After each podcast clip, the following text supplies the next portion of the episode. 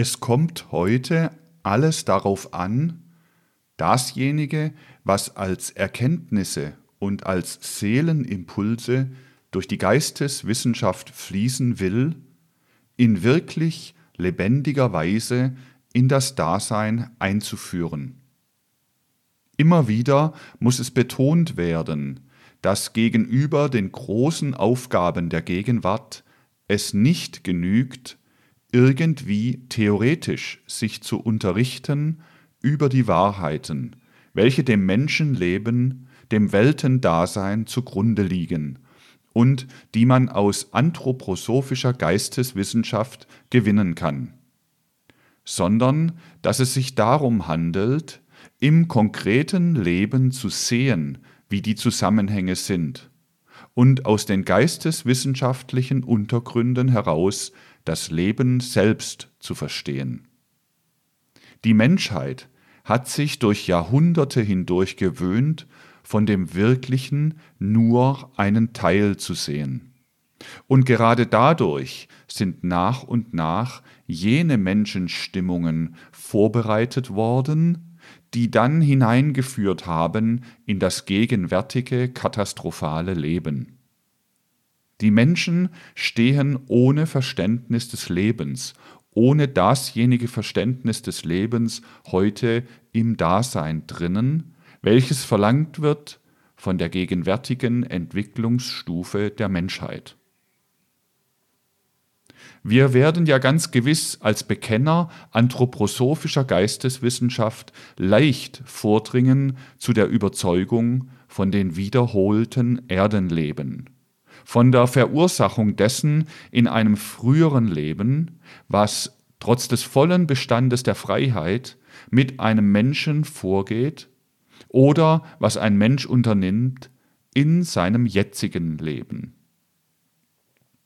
Wenn es sich aber darum handelt, das konkrete Leben zu begreifen, dann fügen wir uns allzu leicht den Vorstellungen, die die letzten Jahrhunderte hervorgebracht haben und die ja eigentlich zum Ergreifen des Menschenlebens durchaus nicht ausreichen, die ganz geeignet sind, gewisse Tatsachen des natürlichen Geschehens zu begreifen, die aber stumpf sind gegenüber der ganzen Kompliziertheit des Menschenlebens.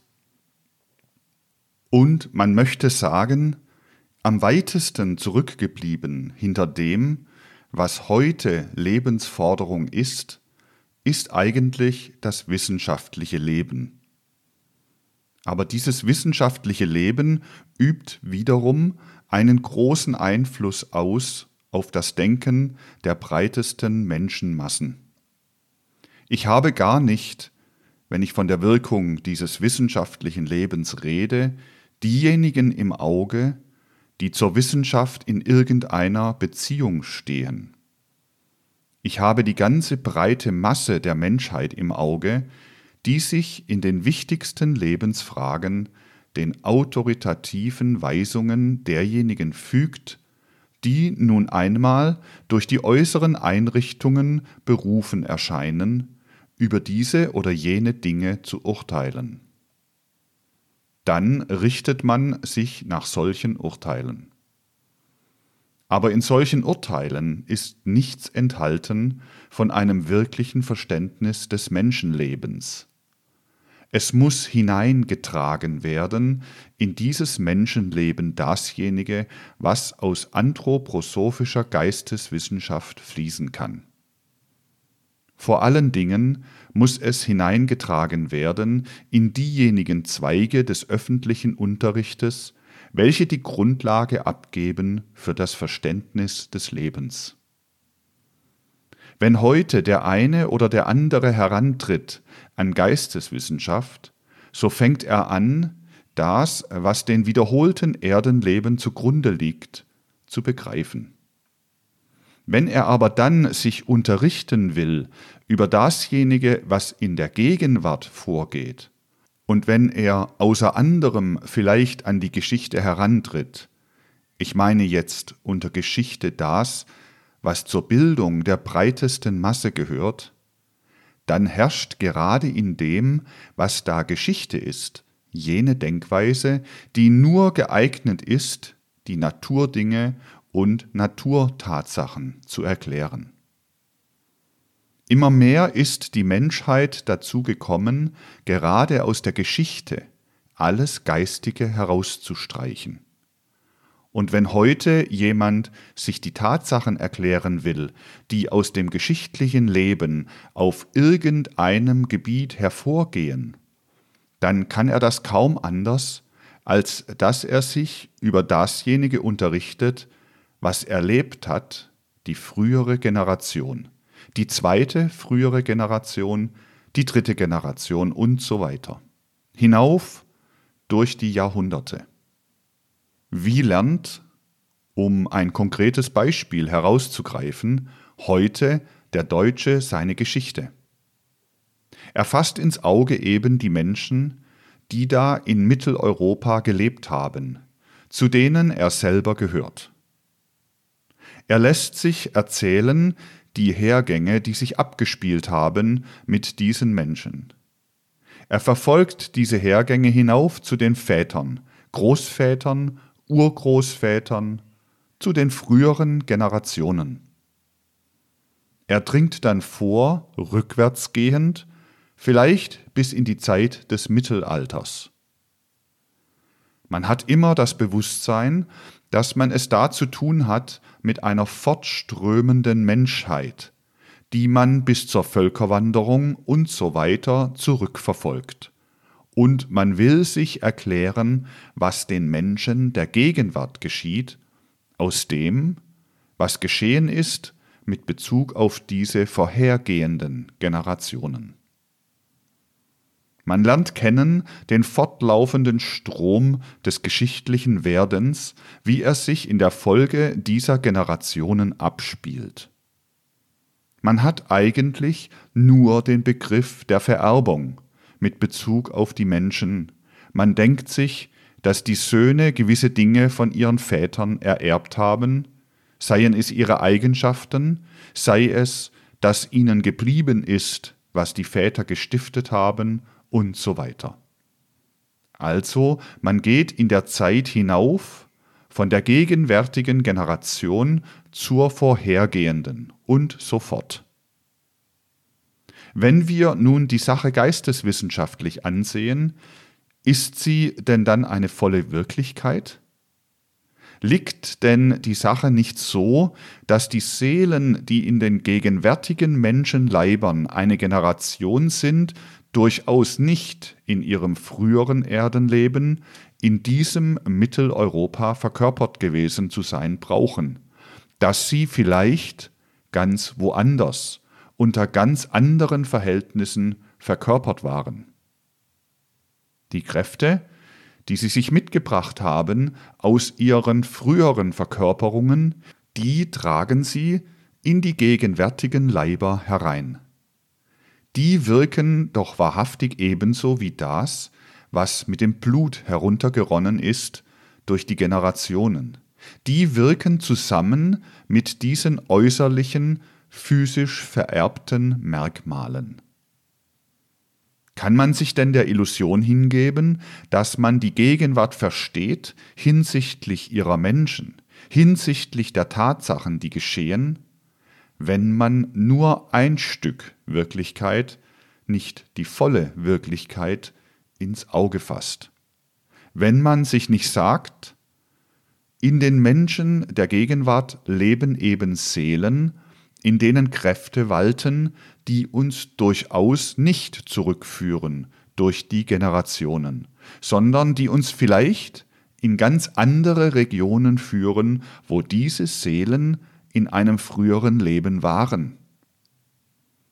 Man versteht nicht, was auf der Erde vorgeht, wenn man nicht im konkreten Sinne ernst nimmt dasjenige, was in der Anerkennung der Tatsache der wiederholten Erdenleben liegt.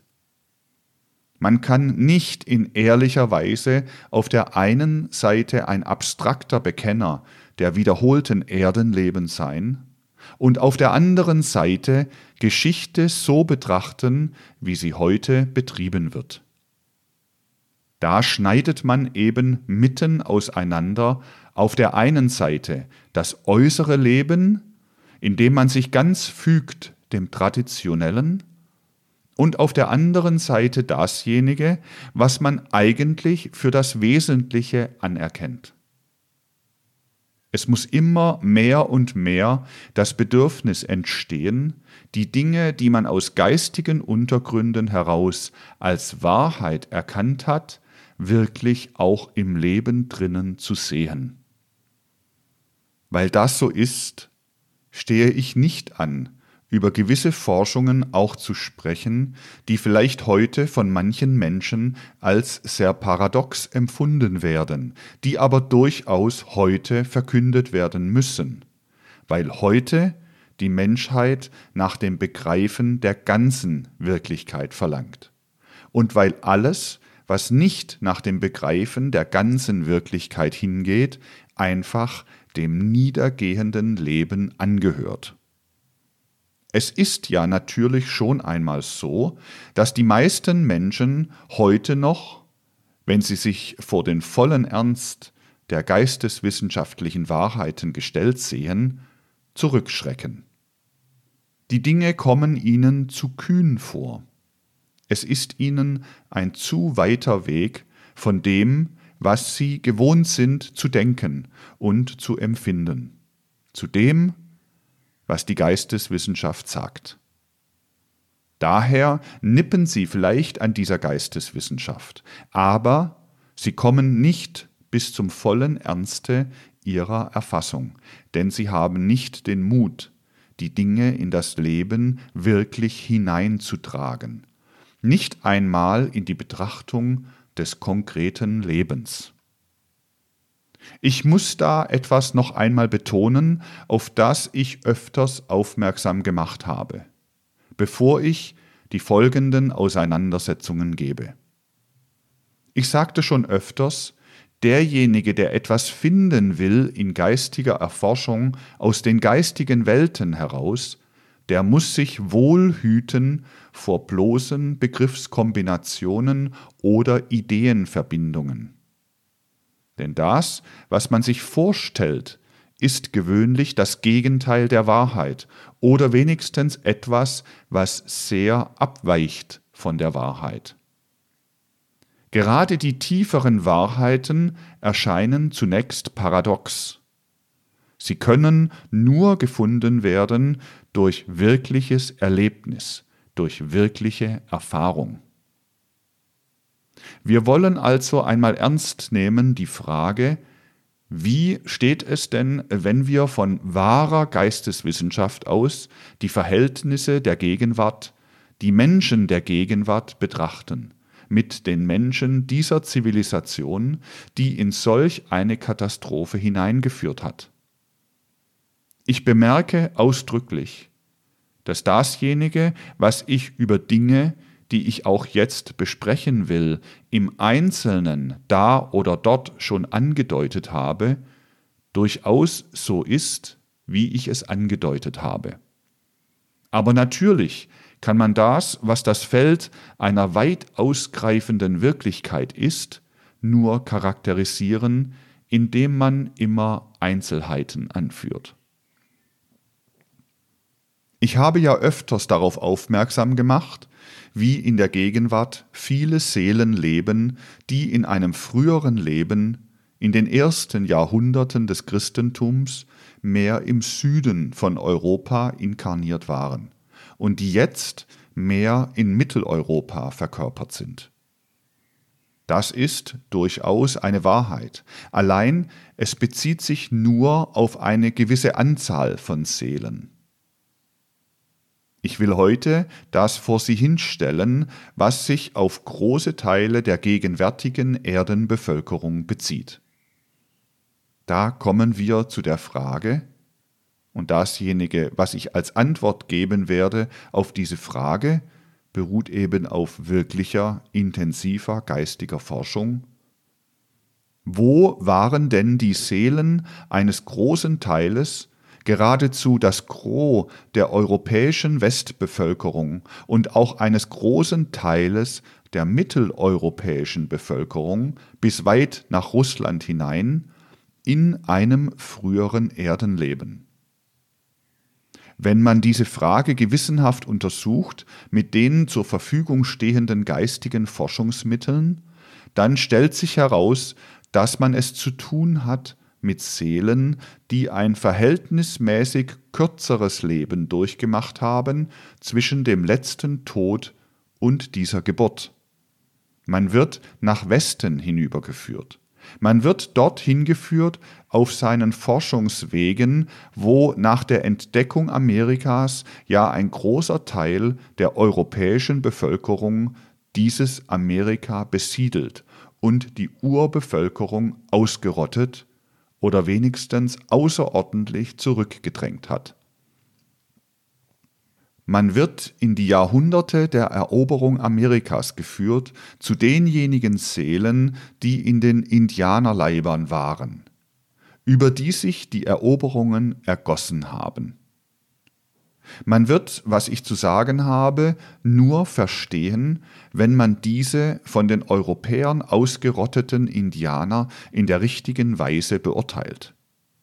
Gewiss in dem Sinne waren das nicht gebildete Leute, in dem man jetzt unter uns Bildung auffasst.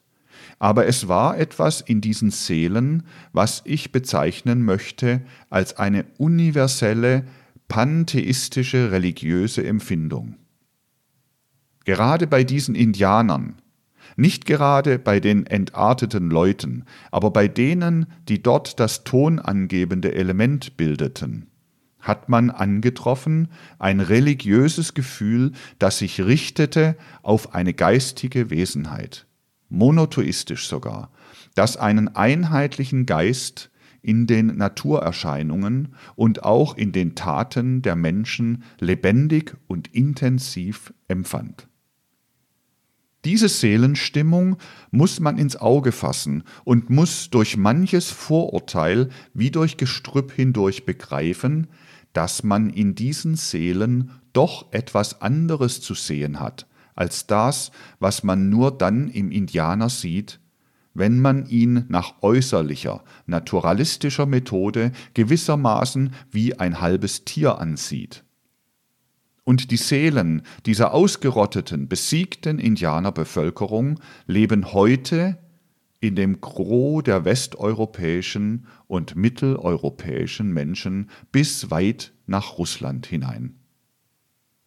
Wir begreifen nicht, wie die Wirklichkeit ist, wenn wir nicht dieses uns scheinbar so paradox anmutende zu unserem Verständnis bringen. Das waren Seelen, die in ihrer früheren Inkarnation nichts vom Christentum gehabt haben. Dem Gros der europäischen Bevölkerung ist daher das Christentum auch nicht etwas, was schon in ihren Seelen lag vor der gegenwärtigen Geburt oder Empfängnis. Es ist ihnen anerzogen, allerdings anerzogen zum großen Teil mit den Lauten der Sprache. Es ist etwas, was äußerlich erworben ist. Die Art, wie das Christentum eigentlich in den heutigen europäischen Seelen lebt, wird derjenige verstehen, der weiß, dass in dem Gros dieser Seelen in einem früheren Erdenleben gar nicht christliche Impulse vorhanden waren, sondern die Impulse, die nach dem großen universellen Geiste mit einer Art pantheistischer religiöser Empfindung hingingen. Allerdings hat sich ja in diese Bevölkerung vieles hineingemischt von Seelen, die mehr vom Süden heraufkamen, die eben in den ersten Jahrhunderten des Christentums in mehr südlichen Gegenden Europas verkörpert waren, die in nordafrikanischen Gegenden gelebt haben und die dann wieder verkörpert sind in diesem Gros, das ich eben bezeichnet habe. Aus diesen zwei Seelenarten setzt sich in der Hauptsache das zusammen, was west- und mitteleuropäische Bevölkerung ist. Wie gesagt, bis weit nach Russland hinein. Wir müssen uns klar sein darüber, dass wir zu studieren haben die Art und Weise, wie sich eine Seele äußert in der Gegenwart, wie ihre Aspirationen sind, wie ihre Art des Denkens ist. Um das alles zu wissen, müssen wir uns davon unterrichten, dass ein großer Teil der gegenwärtigen Bevölkerung nur begriffen werden kann, wenn wir nicht bloß wie gang und gäbe, Geschichte in der Generationenströmung hinnehmen, sondern wenn wir wissen, dass in denjenigen Leibern, die allerdings in Bezug auf die bloße Blutsverwandtschaft zurückgehen auf ihre Väter, Großväter, Urgroßväter und so bis hinauf in die Zeiten Karls des Großen und weiter zurück, Seelen tätig sind, ihnen die ganze seelische Konfiguration gebend, welche im fernen Amerika gelebt haben und von Europäern überwunden worden sind. Wir haben noch eine andere Wahrheit, die sich ergeben kann durch eine solche geistige Forschung. Wir können zurückblicken auf diejenige Bevölkerung, welche in Europa zur Zeit der Völkerwanderung etwas früher und etwas später vorhanden war, also gerade auf die europäische Bevölkerung, die vom Süden her das Christentum entgegengenommen hat. Es entgegengenommen hat in der Form, die noch eine andere war als heute, da es noch durchaus durchsetzt war mit elementaren ursprünglichen inneren Seelenkräften, da es eine imponderable Macht war die innerhalb des ganzen Lebens wirkte. Es war noch nicht von abstrakter, verstandesmäßiger Theologie durchsetzt. Es war etwas, was vor allen Dingen auf die Grundempfindungen der Seele wirkte. Diese Seelen, die in dem damaligen Europa vorhanden waren und die in dieser Weise das Christentum entgegengenommen haben, sind nun nach einem Leben zwischen Tod und neuer Geburt, das etwas länger dauerte als bei anderen, weil eben gerade durch diese besondere Art der Seelenbildung, die da in die Menschen hineingekommen ist, dieses Leben zwischen dem Tod und einer neuen Geburt verlängert wird. Diese Seelen sind heute zum großen Teil in Asien drüben verkörpert. Insbesondere sind viele von diesen Seelen, die gerade durchchristet worden sind, in der bezeichneten Zeit in japanischen Leibern heute verkörpert. Wer dieses eigentümliche Leben in Asien, das ja heute wirklich viele Rätsel bietet, verstehen will, muss sich darüber klar sein, dass in Asien heute gerade viele Seelen leben, die im vorigen Erdenleben in einer gewissen Gestalt die christlichen Empfindungen aufgenommen haben, die diese christlichen Empfindungen hineingetragen haben in gegenwärtige orientalische Leiber, die umgeben waren von Kindheit auf schon durch die Sprache, von dem, was in Dekadenz aus älterer orientalischer Kultur geblieben ist. Ich möchte sagen, es lebt etwas von wahrem Christlichen in dem Durchdringen des Christlichen, dem solche Seelen früher unterworfen waren, gegenüber dem, was an ihr Ohr heranklingt, was an ihr Gemüt herantönt, von der dekadenten orientalischen religiösen und sonstigen Kulturwelt.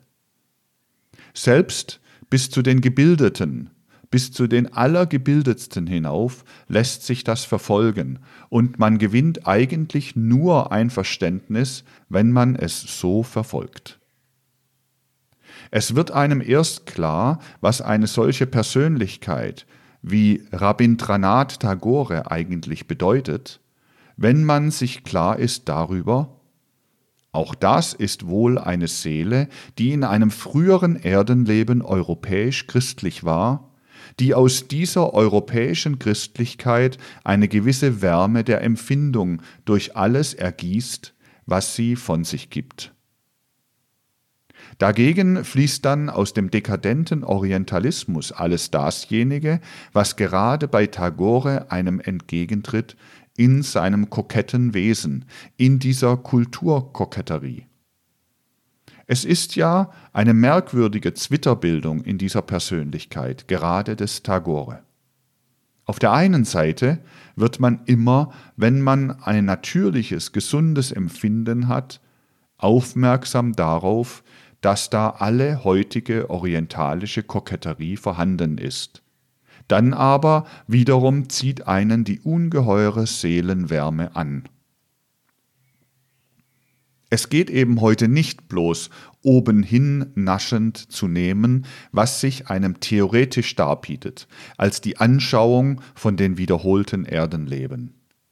Das ganz konkrete Leben will heute so betrachtet werden, wenn dies auch eigentlich den Menschen heute noch unbequem ist. Denn im Grunde zittern die Menschen heute davor zurück, sich selber kennenzulernen.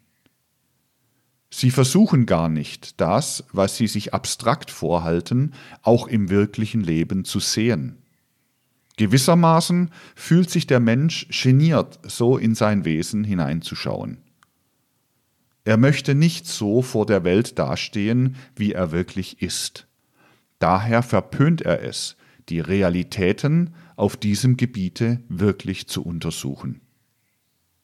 Was das gegenwärtige Leben an Verworrenheit, an Rätseln hat, es wird verständlich, wenn man solche Dinge in Erwägung zieht, wie ich sie Ihnen jetzt vorlegte. Aber nehmen wir eine andere Bevölkerung. Gerade wenn der Geistesforscher solche Untersuchungen gemacht hat, deren Ergebnisse ich Ihnen jetzt eben gesagt habe, wird er zu der Frage getrieben, was ist denn eigentlich geschehen mit derjenigen Bevölkerung, die zeitlich etwas weiter zurückliegt, in Asien drüben? Es ist ja beim geistigen Forschen so, dass man irgendwo, gedrängt durch das Leben, durch irgendeine Rätselfrage, die sich einem aufgibt, das angreift, was man erforschen kann. Erst ist es das Leben, das einen hinführt, an irgendeiner Stelle mit der Forschung einzusetzen. Dann entzündet sich das Schauen daran. Eine Frage bringt einen auf ein anderes Gebiet, und man kann dann nur sagen, es stellt sich zuletzt schon als sinnvoll heraus, warum man so getrieben wird von einer Frage, von einem Ergebnis zu dem anderen. Man wird gewissermaßen aufmerksam, wenn du erforschen willst, was aus den Indianerseelen geworden ist, was aus den anderen Seelen der früheren europäischen Bevölkerung geworden ist, dann musst du die Frage stellen, und sie wird sich dir beantworten, was ist aus denjenigen Seelen geworden, die mit der besonderen Bildung der damaligen Zeit in Vorderasien, in Asien überhaupt, in Afrika waren, als das Christentum entstanden ist? Also in der Zeit, da sich das Mysterium von Golgatha abgespielt hat. Ich meine nicht diejenigen Seelen, welche die Lehren von dem Mysterium von Golgatha aufgenommen haben, sondern die Seelen, die sie nicht aufgenommen haben, die die alte orientalische, asiatische Kultur fortgepflanzt haben. Von dem Bestand dieser alten orientalischen, asiatischen Kultur, heute ist sie in der Dekadenz, in der Zeit als sich das Mysterium von Golgatha abgespielt hat, hat man ja nicht immer einen genauen Begriff. Es war bei sehr vielen Menschen eine durchgeistigte, eine sehr durchgeistigte Kultur. Die schloss bei sehr vielen Menschen die Fähigkeit in sich, sich sehr klare Vorstellungen zu machen über gewisse Zusammenhänge der geistigen Welten. Was aus dem Menschen wird, wenn er sich vom Christentum durchziehen lässt, das war natürlich bei denen, von denen ich jetzt rede, nicht vorhanden. Aber es war ein sehr stark von Bilderbegriffen durchsetztes Verstehen geistiger Zusammenhänge da. Es war eine, in hohem Grade spirituelle Weltanschauung, der diese Menschen angehörten. Eine Weltanschauung, die sie dazu brachte, in vieler Beziehung nur die geistige, die spirituelle Welt für die wahre, für die erstrebenswerte zu halten und in einer gewissen Weise zu fliehen, die Welt der äußeren sinnlichen Wirklichkeit.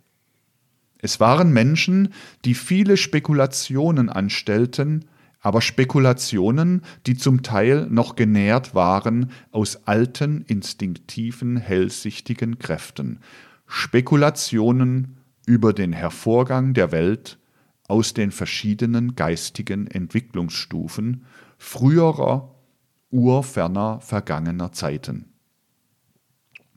Es waren Menschen, die da sprachen von Äonen, die einander folgten und die immer gröber und gröber, materieller und materieller wurden, bis zuletzt das zustande kam, was das gegenwärtige Gebilde der äußeren physischen, realen Welt ist.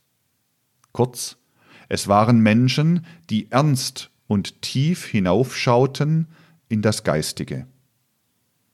Diese Seelen bereiteten eben gerade durch diese besondere Seelenstruktur, diese Seelenverfassung, sich ein längeres Leben vor zwischen Tod und neuer Geburt. Sie brauchten lange, bis in ihnen wiederum der Trieb erwachte, in eine neue Körperlichkeit herunterzusteigen. Und eine Anzahl dieser Seelen, sehr viele derselben sind verkörpert in der heutigen amerikanischen Bevölkerung. Diese amerikanische Bevölkerung, die in vieler Beziehung gerade neigt zu der Auffassung des praktischen, materiellen Lebens, ist in ihrer gesamten Konstitution dadurch hervorgerufen, dass die Seelen früher gelebt haben in einer solchen geistigen Erfassung der Welt, wie ich sie geschildert habe, dann aber untergetaucht sind in eine sehr, sehr dichte Leiblichkeit und die im Grunde genommen jetzt in einer raffinierten Behandlung dieser materiellen Welt dasjenige auszuleben suchen, was sie früher in einer feinen Geistigkeit gehabt haben.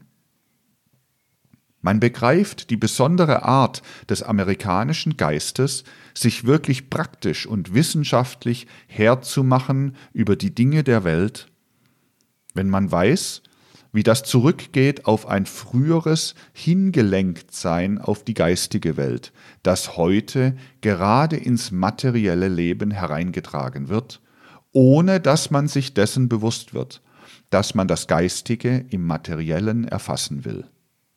Es ist das materielle Gegenbild des Spirituellen, das diese Seelen in ihrem früheren Erdenleben durchgemacht haben. Sie werden sehen, wie fruchtbar es ist, wenn Sie dasjenige, was Ihnen in dieser oder jener Tatsache, in diesem oder jenem Benehmen von Menschen der gegenwärtigen Generation entgegentritt, sich dadurch verständlich zu machen versuchen, dass Sie solche Dinge ins Auge fassen. Und wenn Sie dabei das Bewusstsein entwickeln, jetzt erst ergreife ich die volle Wirklichkeit, während ich im Grunde genommen, wenn es auch eine äußerlich wahrnehmbare Abstraktion ist, doch nur vor einer Abstraktion stehe, wenn ich mir erzählen lasse die Geschichte der Generationen. Es ist schon notwendig, dass Sie sich klar machen, wie wenig die große Mehrheit der heutigen Menschheit geneigt ist, in einer solchen Weise wirklich zur Selbsterkenntnis hinzustreben, wie wenig man den Mut findet, hinauszugehen aus demjenigen, was auch in der Geschichte nur die äußerliche, physisch-sinnliche Beobachtung ist. Es ist ja gerade auf dem Gebiete desjenigen, was dann auf dem Wege des Unterrichts in unsere jungen Seelen fließt, so klar zu bemerken, wie die Menschen heute herausgerissen werden aus der ganzen vollen Wirklichkeit des Lebens, dadurch, dass ihnen eigentlich überall nur ein Stück der Wirklichkeit beigebracht wird. Natürlich ist es für die heutigen Menschen etwas, vor dem sie zurückschrecken, wie wenn sie sich daran verbrennen würden, wenn man ihnen zumutet, ernst zu nehmen das geistige Leben, das sich in wiederholten Erdenleben für die Seele äußert, und dass sie wirklich absehen sollen von dem bloß Äußerlichen. In dieser Beziehung erlebt man ja heute geradezu die unglaublichsten Dinge in dem, was einem von den wissenschaftlichen Führern der heutigen Menschheit entgegentritt. Natürlich ist noch nicht die Zeit gekommen, um solche Dinge, wie ich sie eben jetzt auseinandergesetzt habe, geradezu in öffentlichen Vorträgen zu sagen. Aber man muss heute schon ziemlich weit gehen in öffentlichen Vorträgen. Ich habe zum Beispiel neulich in Zürich ungefähr das auseinandergesetzt, was ich auch hier am Dienstag im öffentlichen Vortrag dargelegt habe und habe, um mich verständlich zu machen, in welcher Sphäre das spielt, was der Geistesforscher zur Ausbildung seiner Methode an besonderen inneren Seelenübungen durchmacht, gesagt, das fließt in eine Sphäre, die durchzogen sein muss vom inneren Willen des Menschen, von innerer Klarheit, wie es sonst nur beim Verfolgen der mathematischen Ableitungen, beim Verfolgen der Wahrheiten des Mathematischen der Fall ist. Diesen Vortrag hat sich ein Züricher Wissenschaftler angehört. Wahrhaftig nicht der schlechteste, sondern einer, der sogar zu den Begabteren gehört aber unter manchem anderen wirklich recht stumpfen, was er dann in einem ausführlichen Feuilleton der Neuen Zürcher Zeitung gegen diesen Vortrag vorgebracht hat, steht, ich hätte mich darauf berufen, dass die inneren Untersuchungsmethoden der anthroposophischen Erkenntnis in einem solchen klaren Seelenverfahren herangebildet werden müssen, wie es nachgebildet ist dem klaren Seelenverfahren in der Ausbildung mathematischen Urteils. Dazu sagte dieser Gelehrte, es ist sogar ein junger Gelehrter, also eine hoffnungsvolle Leuchte für die Zukunft, und man kann wirklich gar nicht seines Erstaunens Ende finden, wenn man so etwas von einem Menschen liest, der ernst genommen werden will, die Gewissheit der Mathematik bezieht sich ja eigentlich nur darauf, dass man die mathematischen Gebilde miteinander verbindet. Wenn man den Punkt hat und die Linie hat und den Winkel, kann man Punkt und Linie und Winkel verbinden. Dann bekommt man Wahrheiten, Gewissheiten heraus. Aber der Punkt und die Linie sind doch selber ungewiss, gerade so wie das Atom und das Molekül ungewiss sind. Der Mann glaubt, etwas furchtbar Gescheites zu sagen, aber es ist nur charakteristisch dafür, wie verrenkt eigentlich das Denken des gegenwärtigen Wissenschaftlers ist.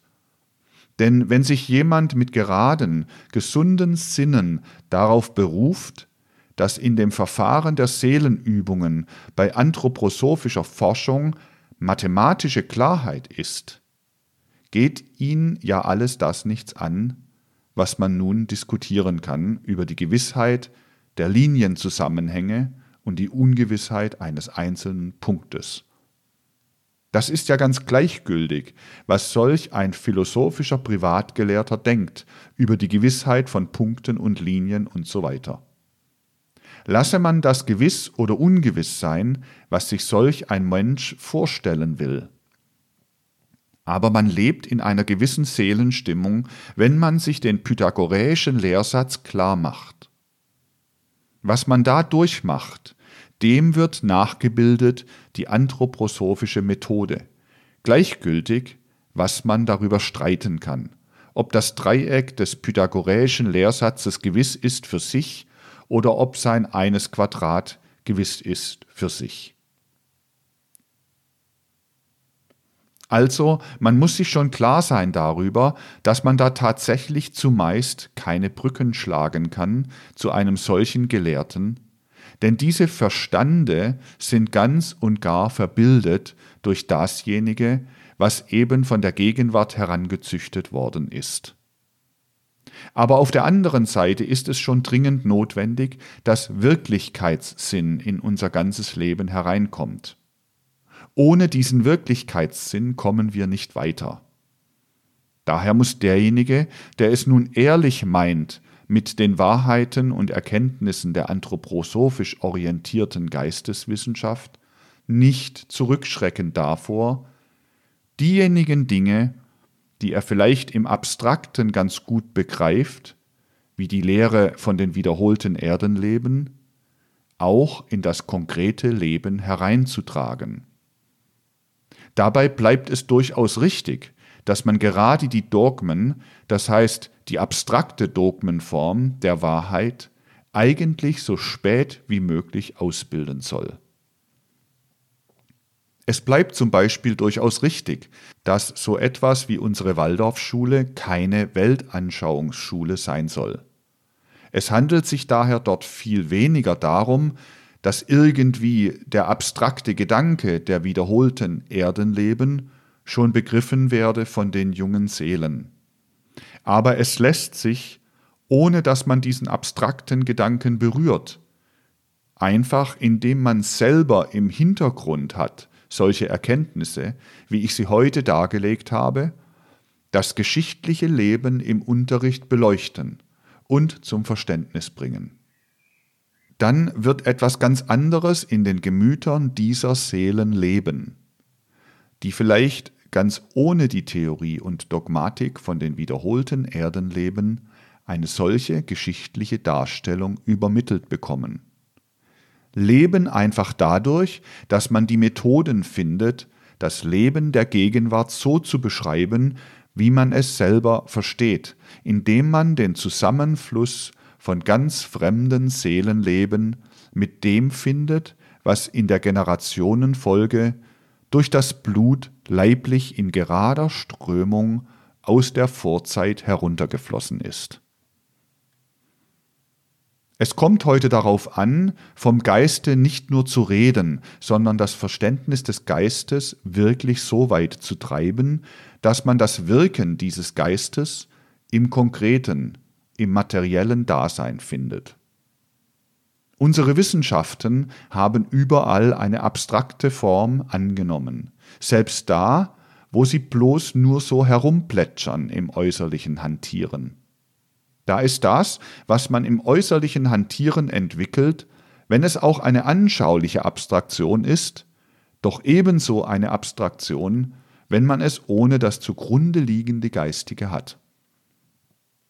Und wer einwendet, da muss man ja glauben denjenigen, die da schauen, das geistige Leben, man kann ja die Initiationswissenschaft nicht so einfach erlangen wie etwas anderes, der steht im Grunde genommen mit einem solchen Einwand auf dem Standpunkt des Pfarrers und Professors Traub, der da sagt, dass ich Dinge, die mich im Grunde genommen wenig berühren, wie zum Beispiel die Geburt Alexander des Großen, nicht selbst erlebt zu haben brauche.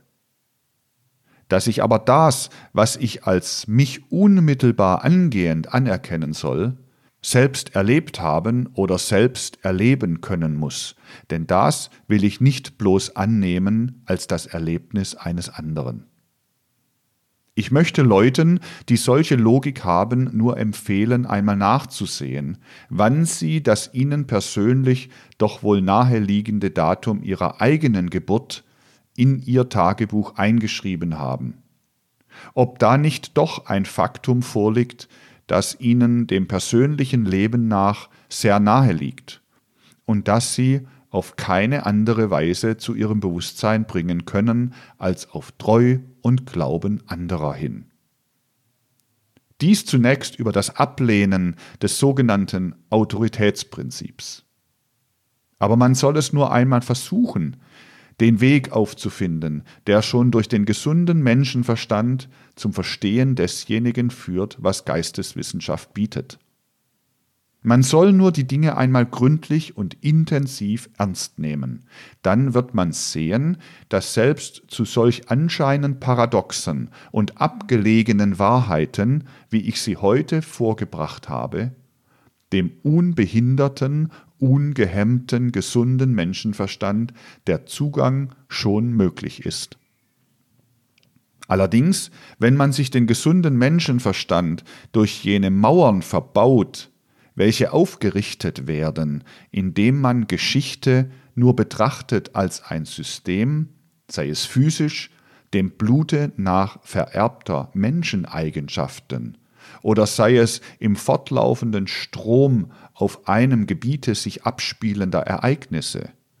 Solange man sich verbaut das Verständnis für die Wirklichkeit durch solche Vorurteile, wird man eben an diese Wirklichkeit nicht herankommen können.